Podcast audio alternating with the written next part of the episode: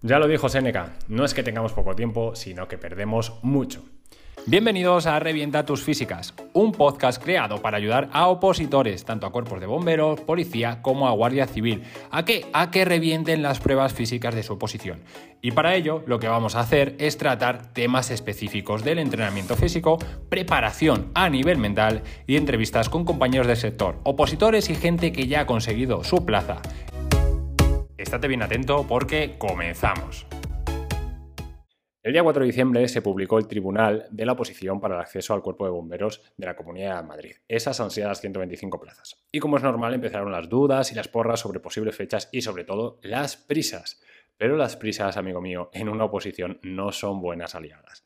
Si tienes prisa por estudiar un tema que no controlas, seguramente te dejes datos importantes por el camino. Y no hay nada peor que ir a un examen con el run run por la cabeza de si me preguntan esto, la he cagado. Tampoco son buenas las prisas a la hora de realizar tus entrenamientos. Cuando vemos que se acercan las fechas de las pruebas físicas y no nos encontramos como nos hubiera gustado, entran las prisas. Queremos meter más volumen, más intensidad, doblar entrenamientos, cuando en la mayoría de los casos, por no decirte en el 100% de los casos, esto no es necesario. Y además siempre se suma alguien que te dice, cuando yo entrenaba, hacíamos 20 cuerdas con lastre. ¿Cómo no vas a hacerlo tú? Y esta frase la puedes copiar y pegar en cualquier prueba física que tengas, ya sea en carrera, en pruebas de fuerza, en lo que quieras. Las prisas solo vienen cuando ha habido una mala planificación anterior, ya sea de estudio o de entrenamiento. Es decir, o hemos perdido el tiempo o no nos ha dado tiempo a estudiar o entrenar lo necesario para poder llegar con un nivel óptimo en el tiempo que llevamos opositando. La primera opción es culpa tuya, sin más. Haz autoevaluación y pregúntate dónde has fallado para no volver a repetirlo. La segunda opción es una putada, pero tienes que entender que quizá esta no sea tu posición y cuanto antes lo entiendas, con más fuerza llegarás a la siguiente. Ahora bien, sí, lo confieso, he perdido el tiempo, la he cagado, pero ¿puedo hacer algo para ir un poco más rápido? Pues claro que sí. Lo que pasa es que quizás lo que te diga a continuación no sea de tu agrado. Te voy a decir que dejes el móvil, porque supongo que eso ya lo has hecho. Te voy a hablar de tres puntos donde se te puede ir mucho tiempo y quizás no te hayas ni planteado. El primero de ellos son los desplazamientos, ya sea a tu academia o a tu sitio de entrenamiento. Normalmente aquí se va un tiempo precioso y quizá puedas acortarlo. Te preguntarás cómo. Pues por ejemplo, si un desplazamiento a la pista de atletismo te supone 30 minutos y ese entrenamiento lo puedes hacer a 10 minutos de tu casa, ya estás ahorrando unos 40 minutos entre ida y vuelta. Si tardas 50 minutos en ir a tu academia física para prepararte el temario, cosa que me pasaba a mí, ahora tienes muchas más opciones sin realizar ningún tipo de desplazamiento y quizás sea una buena idea probar. Si cuando yo empecé a opositar me hubieran dado las opciones que hay ahora, no me desplazaba 50 minutos en ida y 50 minutos en vuelta para ir a una academia física en la que realmente no aprovechaba el mayor tiempo que pasaba en ella. Segundo punto, estudiar temas o dar clases de temas que ya te sabes. Esto es algo muy común y muchos opositores le dedican el mismo tiempo a un tema que ya controlan que a uno que te bailan, en el que te bailan los datos. En los temas que ya controlas, quizás con un repaso rápido y unos cuantos test para comprobar que tienes asentados los conocimientos es más que suficiente y de esta forma puedes dedicarle más tiempo a esos temas que llevas descolgados.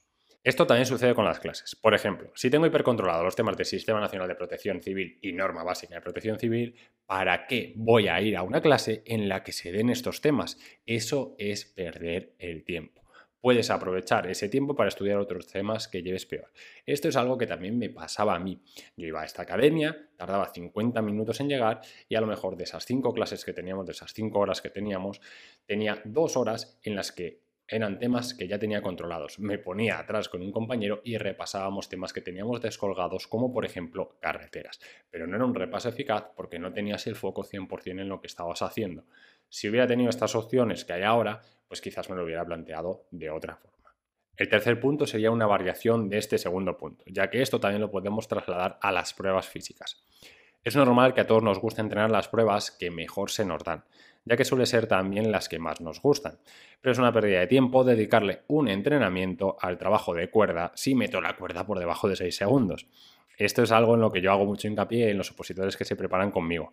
Y claro, a ver, de primeras te choca, porque ¿cómo no voy a hacer todas las semanas cuerdas? Tengo a gente que baja de 6 segundos la cuerda y que venía haciendo dos entrenamientos de cuerda semanales. Ahora hace uno cada dos semanas y mantiene el tiempo. Esos entrenamientos que hemos ganado los hemos dedicado a mejorar otras pruebas o a no entrenar y dedicar ese tiempo a estudiar.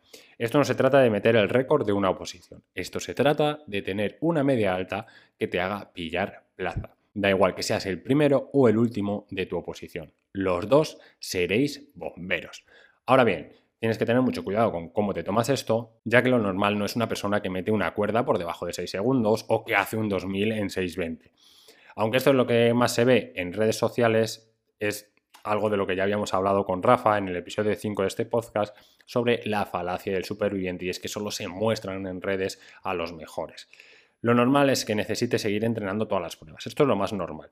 Y si es así, mi recomendación es que seas lo más eficiente en dicho entrenamiento. ¿Qué quiere decir esto ahora?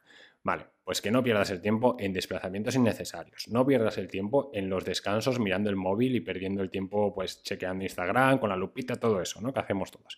Que no pierdas el tiempo en ejercicios que no te van a sumar, o sea, ejercicio. Es que he visto este ejercicio por internet y quiero añadirlo, pero a lo mejor no es necesario, no pierdas el tiempo en ello. Eh, no pierdas el foco en lo que estás haciendo y que, por norma general, si ya tienes un nivel medio en las pruebas físicas y se acerca tu examen teórico, yo no le dedicaría más de una hora al día a entrenar. Y obviamente, yo personalmente, y esto ya te estoy recalcando que soy yo personalmente, no lo haría todos los días. Pero nuevamente, esto lo tienes que coger con pinzas y habría que estudiar cada caso. Como conclusión final, lo de siempre, autoevaluación sincera de cómo estás planteando tu exposición y comprueba si todo lo que haces es necesario y te acerca un paso más a tu ansiado casco. Si es así, sigue por ese camino. Si no lo es, busca otras opciones. Mucha cabeza a todos los que estáis en un proceso de oposición y mucha, pero que mucha fuerza. Nos vemos pronto, seguro.